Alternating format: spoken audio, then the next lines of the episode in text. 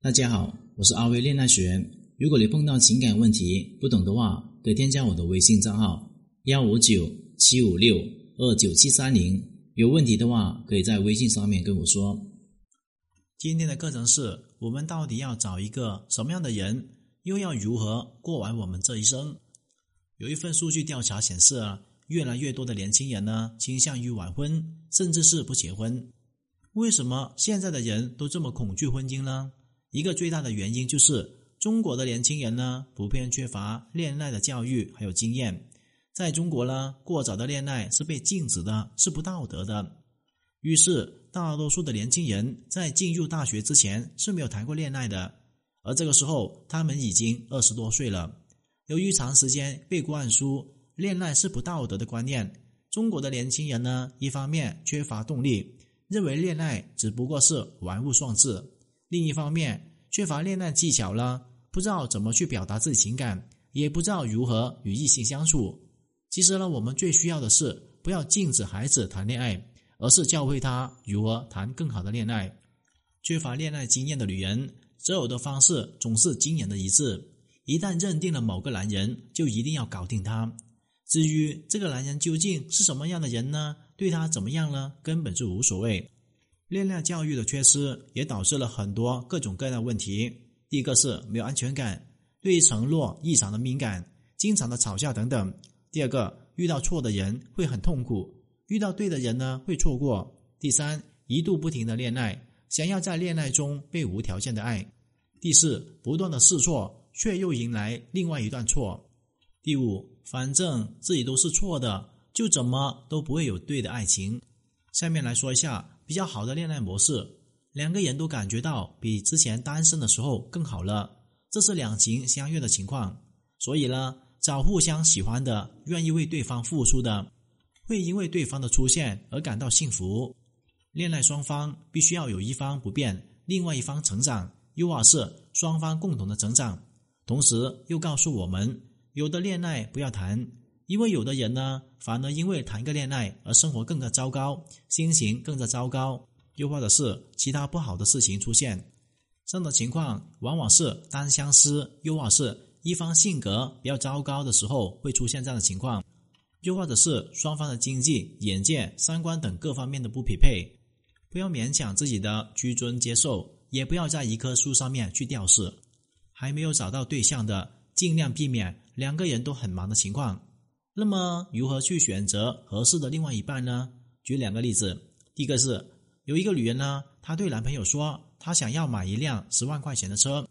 如果这个男人呢本身自己就是开豪车的，他就会觉得这个女人真的很省钱。十万块钱的车呢，只不过是一个代步的小车，没有和网上面那群妖艳的贱货一样，不要宝马就要奥迪。这样的女朋友呢太实惠了，真的是打着灯笼也找不到。可是呢，她老公别说十万块钱的车了，一万块钱的雅迪都买不起，他就会觉得这个女生是一个败家娘们，是一个特别物质的女人。而且好事不出门，坏事传千里。一切的愤怒都来自于无能。当男朋友可以轻易的买得起十万块钱车的时候呢，他根本不会在网上面炫耀自己女朋友是多么实惠。但是如果他买不起了，但是女朋友又希望得到一辆十万块钱的代步车，他就会很愤怒，因为他买不起。他会觉得这个女人呢看不起他，他会觉得这样的女人太势利、太物质了。两个人在一起，不但没有让彼此变得更好，反而让生活质量下降，而且两个人会陷入无休止的内耗。事实上面呢，只不过是他没有能力给予他想要的生活，谁都没有错，错的是你们根本不合适。第二个是，女方说我不舒服了，感冒了，肚子痛了，意思告诉男人就是我不能照顾自己了，所以我不舒服的时候变成了你的义务，我抛出这个难题给你。老娘就要看看你怎么解决。男人就说：“多喝点水吧。”男人心里面想啊，怎么回答呢？老子也不知道怎么办。你好好照顾你自己吧。女人这个时候就会说：“就这个，气死我了。”心里就会想：什么？你竟然什么也不做？你没有提供物质帮助，也没有提供心理的安慰，你这样的男人有什么用呢？首先呢，我们来客观看待这个事实。是谁把生病这个客观的事实呢，变成一个折磨别人的工具呢？这个千古难题了。默认就是男人必须呢采取有效的行动，必须让人心里面得到慰藉。而至于为什么男性一定要提供这个那个，这没有说明。反正好的男人都应该这么做。那么我们来假想一对成年的人，理论上面都是心里面成熟的人，对话应该是怎么样的呢？女方说：“我有点不舒服，感冒了，有点发烧。”而男人要怎么说呢？男人说：“吃药没有啊？需不需要我做点什么啊？”反正就是关心，还有询问是否需要帮助，又或者是直接冲上去提供帮助，这是不一样的。成年人认为，只要对方需要帮助的时候，自己才能够提供，这是一种尊重。成年人呢，不会没事看到人就冲上去帮助的，那是吃饱没事做。女方说：“我已经吃了药，我会没事的。”意思告诉这个男人：“我是成年人，我能够照顾自己。”解除对方的担心，不要给别人添麻烦，不要给配偶出一个难题，这是成年人的一个素质。男方说：“好好休息，我们周末见。”并没有疯狂的冲向对方，一下子把对方抱住，说：“宝宝，你受苦了。”而是很理性的结束对话，给双方一些空间去做自己该做的事情。之所以这样子啊，因为头痛感冒并不是有多严重的问题，通过休息它就能够自行的解决。而成年人呢，应该自己解决这样的问题。相比之下呢，中国的女性们呢，几乎更希望发生一些戏剧性的一个冲突，又或是物质丰盛的精神照顾，而不是成熟的对待这段关系。第三就是情商的修炼，那些呢为爱情奔波劳碌而心生疲惫的女人呢？那些为了爱情斤斤计较、作天作地的女人呢？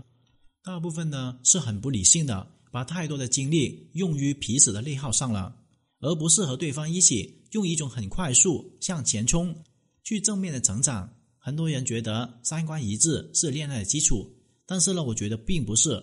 我见过很多情侣呢，在很多的问题上面看上去是相反的，但仍然和对方和睦的相处，并且走得很长远。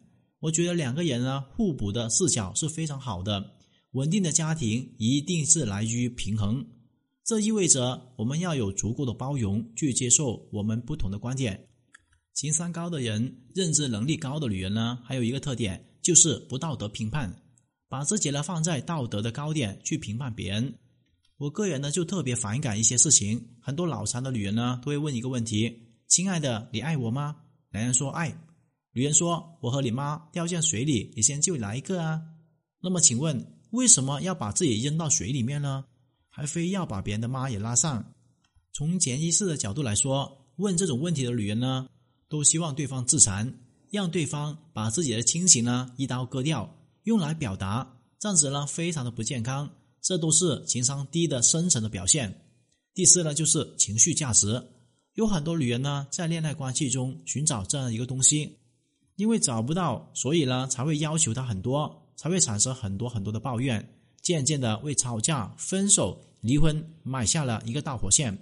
我们要看到，在关系里面找不到，其实也是很正常的，因为有很多人确实不具备提供情绪价值的能力。